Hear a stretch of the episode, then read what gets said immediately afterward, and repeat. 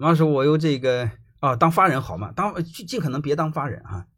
我我我我说一点点哈，就是当公司的不严格意义上不叫法人，叫法定代表人啊啊，好吗？严格意义上我不建我不建议你们当啊，因为我按顺序来说，就是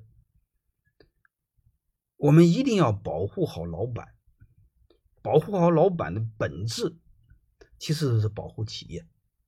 我不知道你们听明白这个逻辑，我先给你们讲这个逻辑啊。我们有时候，你比如我讲课，你会发现我是偏向老板的。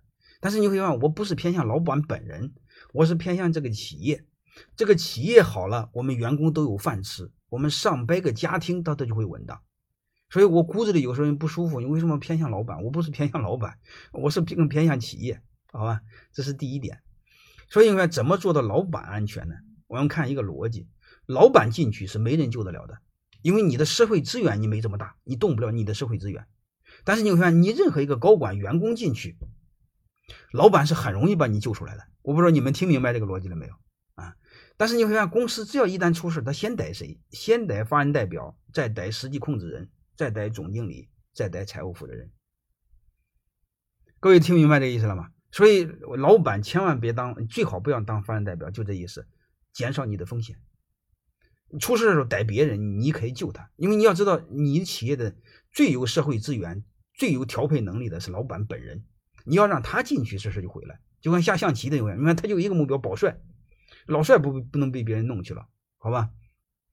所以你们最好不要做法人代表，嗯嗯，也最好不要做董事长，你就不要做面上的实际控制人。泰山管理院我不是啊，泰山管理院我不是董事长，也不是法人代表，我是让我的第二合伙人做的董事长、法人代表，我做了一个多月工作才给他做通，然后现在我就很开心，因为出事了逮他不逮我。啊，好吧，你们真正聪明的话，你们做什么呢？如果是你有很多分子公司的话，你最多做一个执行董事。其实我更建议你做个股东，啊，然后董事由你来提名，好吧？呃，你你你，但是我给说是这么说，你你们千万别认为我坑人家啊，不是坑人家，因为因为在泰山管理院我不签字。我不管公章，你们听明白了意思吗？所以我签字呀、公章啊都是他们管。那既然是你们签字，你们管公章，这个风险就得你承担。能理解什么意思吧？呃，你你我不是那么，我说是终归说这个道理，好吧？它背后都是相等的。